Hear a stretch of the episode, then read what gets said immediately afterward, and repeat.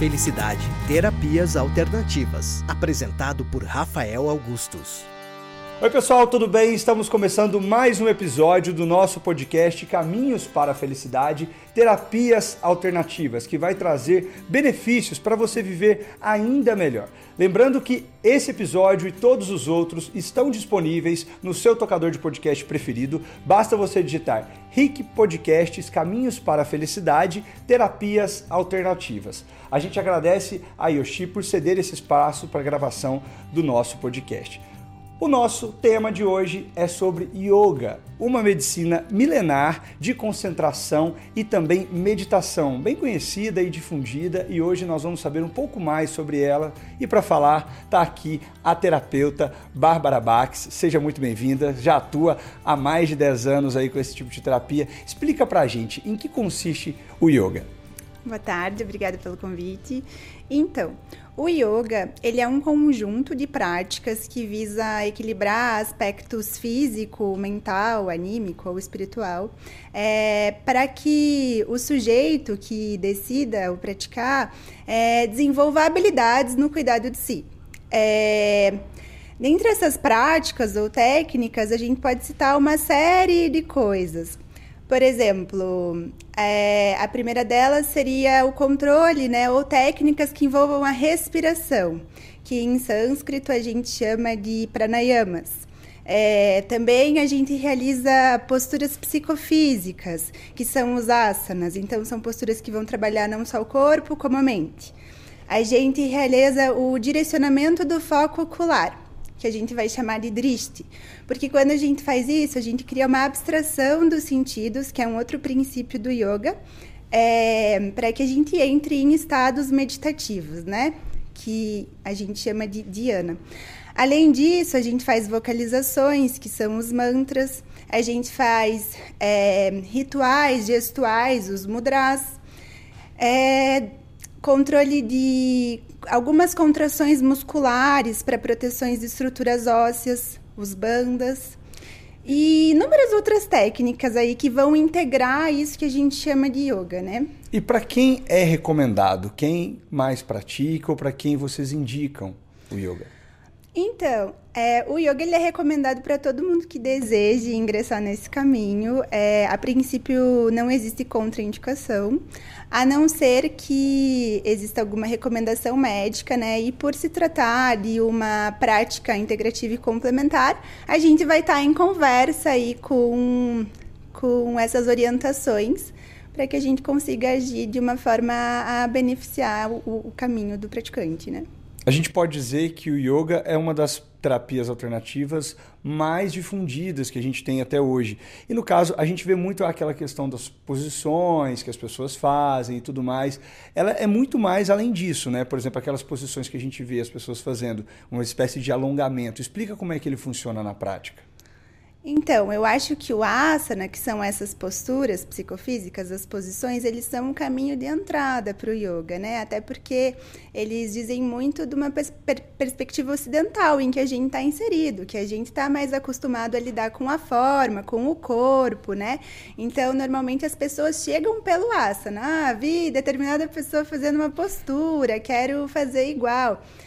Mas, em verdade, é que as posturas, elas vão muito além disso e elas dizem de toda uma cosmovisão, assim, é, dessa, dessa prática que foi desenvolvida na Índia é, há pelo menos 5 mil anos, segundo constam aí, existem é, algum, alguns registros no Vale do Indo até é, que di, diriam que isso seria até mais antigo do que isso, assim. Então são recortes, né, de uma de uma de um saber que foi desenvolvido há muito tempo e que tenta ser reproduzido hoje, assim, né? E os benefícios? Quais benefícios que ela traz para a saúde da pessoa que pratica o yoga? Então, o yoga, ele, para além é, do que a gente imagina, ele não se trata de um exercício físico, assim.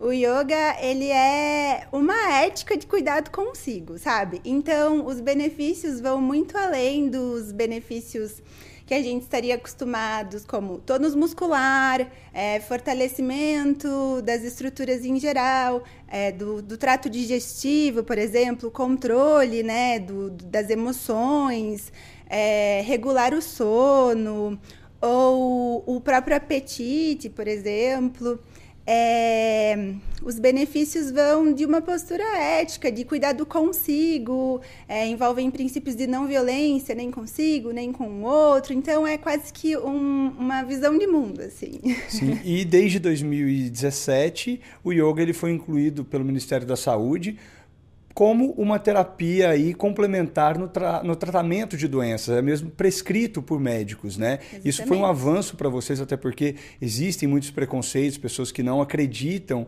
nessa prática, foi uma coisa que até mesmo o Ministério da Saúde licenciou, né? Sacramentou. É, o yoga ele não é uma, uma profissão regulamentada, digamos assim, e isso é uma questão de debate, né? Político, mas é, em relação à inclusão no Programa Nacional de Práticas Integrativas e Complementares, o yoga foi inserido juntamente com outras 29 práticas, é, dentre elas a medicina tradicional chinesa, homeopatia, osteopatia, o próprio Ayurveda, né, que é a, a seria a medicina indiana, por assim dizer. E, e, isso é muito bom porque os usuários da rede pública de saúde, por exemplo, podem ter acesso a, a essas práticas que têm se mostrado, têm mostrado resultados assim muito satisfatórios, tanto no, nas questões da saúde física quanto mental, né? E no caso, é alguma contraindicação? A pessoa, você até citou já a questão da pessoa, não tem contraindicação, mas a questão de postural. A gente vê que utiliza muito da postura. Se a pessoa tiver uma limitação, uma hernia de disco, digamos assim, não é recomendado, ou tem um exercício menos profundo que a pessoa pode fazer, menos intenso, fazer que tudo o bem. O praticante nunca se adapta à prática, e sim o contrário. Então, se houver limitação, a prática vai se usar de elementos externos, como blocos, bolsters, né? Para aí a gente ir adequando esse corpo ao que essas posturas pedem. Mas em verdade que a postura ela é só um braço do yoga, né? A gente vai aí trabalhar diversos outros outros aspectos, assim. E a questão tem vários tipos, né? Exemplifica Sim. os principais, para a gente entender mais ou menos que tem distinção entre eles. Tá. É, o yoga, ele surge a partir de uma filosofia, que é a filosofia Sankhya, né? Que é essa filosofia aí que foi é, traçada lá na Índia. E justamente por esse, por esse tempo todo, existiram várias interpretações dessa filosofia. E, e a partir disso surgiram várias escolas que reinterpretou de diversas formas. É, mas eu até queria é, ressaltar o significado etimológico da palavra yoga, que yoga em sânscrito quer dizer união. E quando a gente fala em união, metaforicamente, a gente pode até pensar em união dessas escolas com diversas abordagens, mas a gente pensa que, em suma, a ruptura do yoga é da dicotomia corpo e mente. Para o yoga não existe corpo e não existe mente, é tudo uma coisa só. só. Então, as escolas, embora existam diversos métodos, né, quando alguém se dispõe a praticar yoga, vai acontecer isso, vai dar de cara com diversos estilos de yoga. Mas qual que eu escolho, né? Aí vão, vão ter é, adjetivações bem assim, tipo, ah, essa é fluida, essa é dinâmica, essa é power, essa é não sei o quê.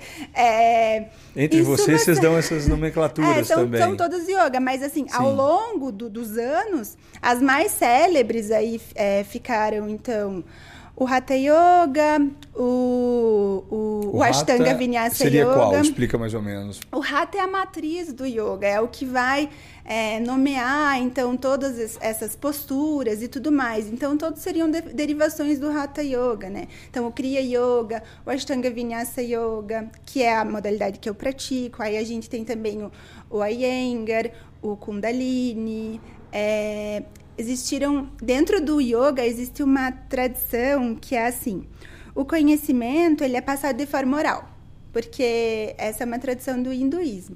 Então existiram muitos alunos muitos discípulos de muitos mestres e tudo mais e aí surgiram surgiram esses diversos estilos assim Esses no seriam caso- os principais, a que me vem à mente agora. E no caso, a pessoa ela pode aprender e aplicar para ela mesma, porque geralmente Ah. a gente vê uma pessoa ali fazendo a prática com Conduzindo, né? Uhum. outras todas repetindo, digamos assim, como se fosse uma aula de academia, que é muito mais que isso, né? Inclusive tem academias que têm, inclusive a prática. É, a pessoa consegue aprender e fazer ela mesma?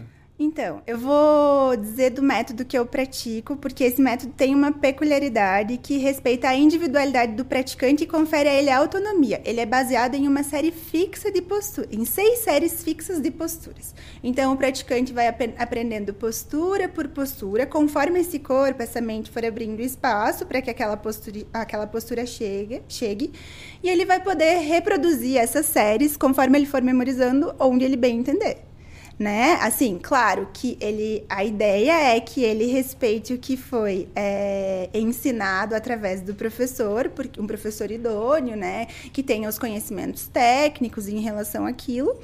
E, e isso conf- confere autonomia a ele, né? Para que ele possa aí estabelecer o que a gente chama de sadhana, que é esse caminho de práticas de repetição.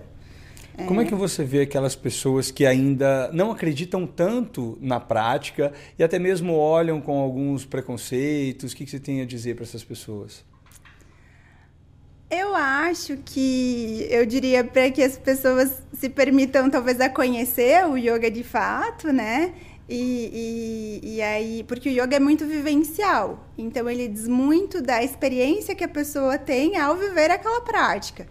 E que aí sim ela possa tirar alguma conclusão, porque para além do, assim, se despindo dos véus, do esoterismo, do misticismo, né, que também é, essas práticas às vezes carregam, né?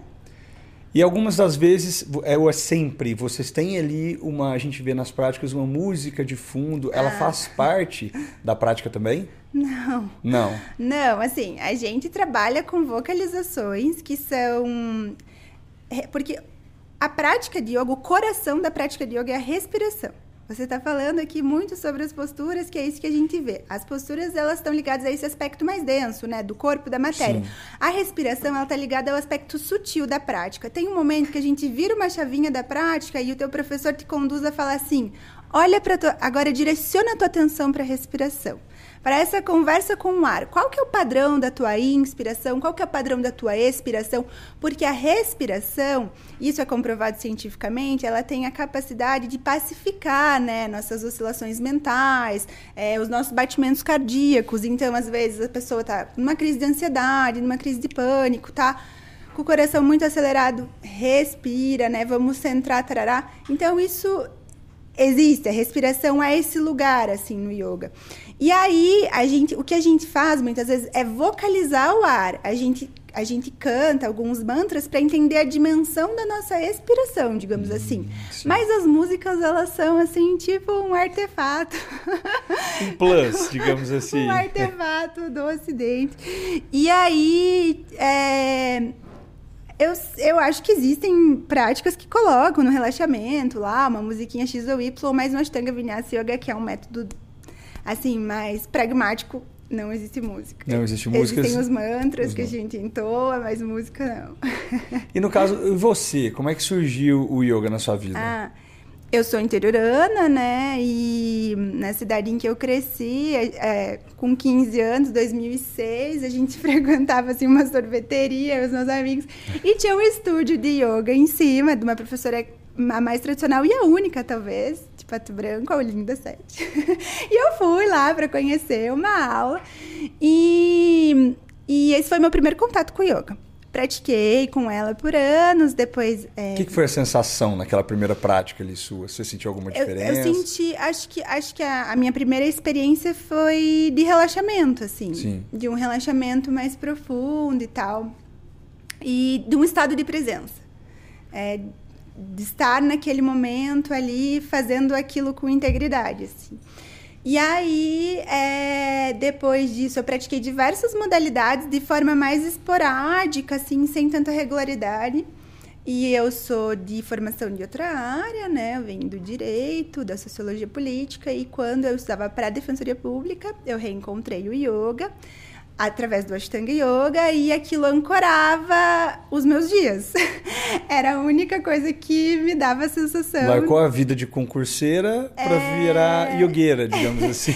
e aí eu comecei a praticar bastante, todos os dias, assim, porque é uma, essa prática ela foi desenvolvida para ser feita diariamente. Sim. Então é, é quase que uma é, o movimento ele ele nosso corpo ele não vive sem movimento, então a gente se movimenta é, não mais encontrando pesar, como muitas pessoas sofrem ao ir fazer determinadas práticas de movimento, mas tipo assim, eu preciso me movimentar para estar bem.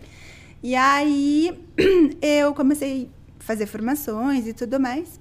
E eu acho que foi desse jeito, assim. E no caso das pessoas, o benefício. Vamos falar uhum. de você primeiro. Benefício. O que, você sentiu quando você não fazia e a partir do momento na sua vida, o que, você sentiu que melhorou depois da prática? Sim. É... As questões de foco, concentração, a própria memorização, né?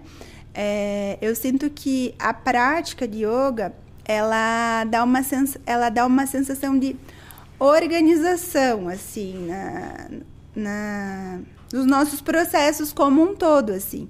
Então eu me sentia muito mais aterrada, muito mais presente, muito mais disponível para lidar com questões para a gente chama de yoga para além do tapete, né? Quando Sim. a gente estende o nosso tapete, a gente está ali tem que é, fazer diluindo... sempre com tapetinho. Pode fazer no chão. Pode fazer no chão.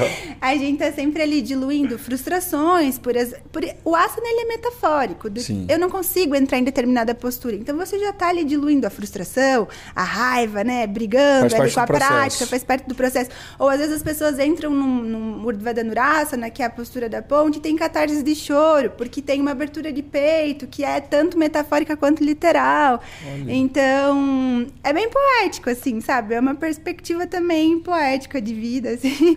E eu senti isso, assim, eu senti é, melhora na minha concentração, no meu foco, no, no, no, meu estado de presença. Eu senti muito contentamento, assim, e, e não é nem tanto de forma alienada como quem. Ai, uh, tá tudo bem agora, assim, não, era só um, tipo, legal, assim, tô, tô, tô melhor que antes. E, e, e aí eu tive é, também benefícios mais visíveis, assim, né, na, no aspecto físico, é, ganho de força, né, de, de, de, de massa muscular, emagrecimento, porque a prática, um dos subprodutos da prática é, é uma purificação, então a gente é, transpira bastante, perde peso e as pessoas às vezes vão, ah, tipo, por essa via, mas isso é secundário. Sim, sim, não é a é, prioridade. É, melhora do sono, né, também, então um sono bem regular, assim, é... Eu acho e, que foi isso que me veio à mente agora. Sim, e nesses 10 anos aí já de prática sua, você teve convívio, claro, com outras pessoas, tem seus alunos agora Sim. também que você ensina yoga. Teve alguém assim que teve alguma enfermidade, alguma doença que melhorou significativamente, já que hoje em dia a gente reforça, né, que é até mesmo aí recomendada pelos médicos?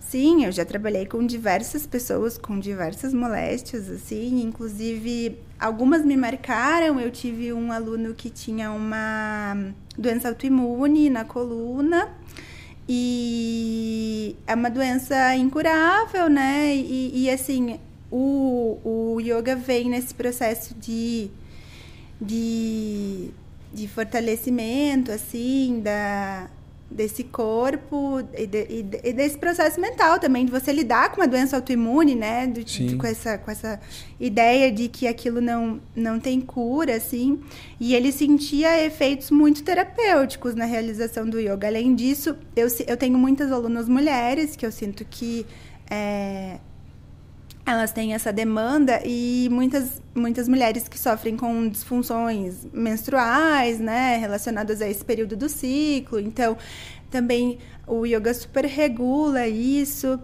Além disso, eu também trabalho é, com realinhamento postural para puérperas, que são mulheres que acabaram de parir, Sim. então estão nesse processo, assim, é super benéfico. que elas relatam é é, além do, da elaboração da questão do vínculo, né, mãe bebê ali dessa fusão, também uma força assim para se reconectar com a mulher para além da mãe, assim.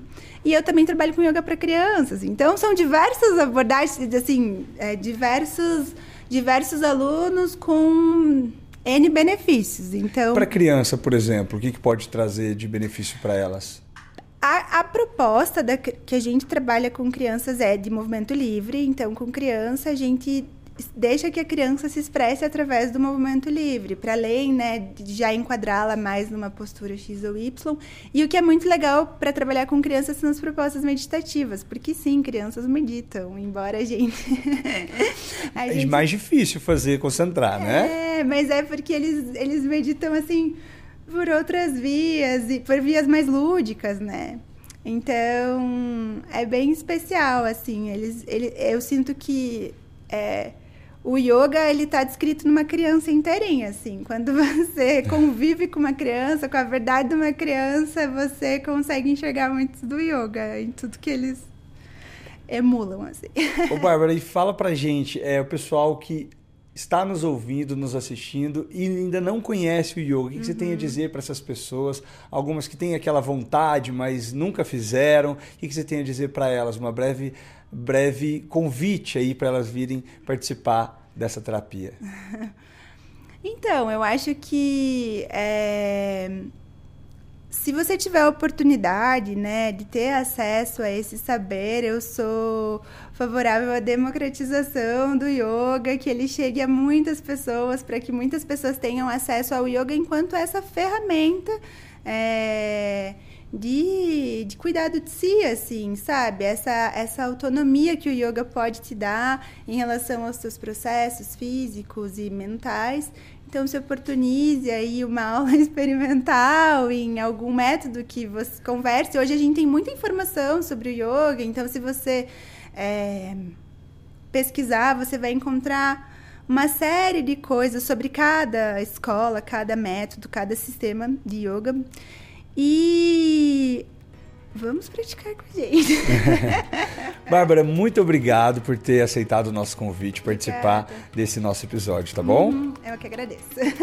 É isso, gente. Esse episódio e todos os outros você confere no seu tocador de podcast preferido. Basta você colocar lá na busca RIC Podcasts Caminhos para a Felicidade Terapias Alternativas. Até o próximo.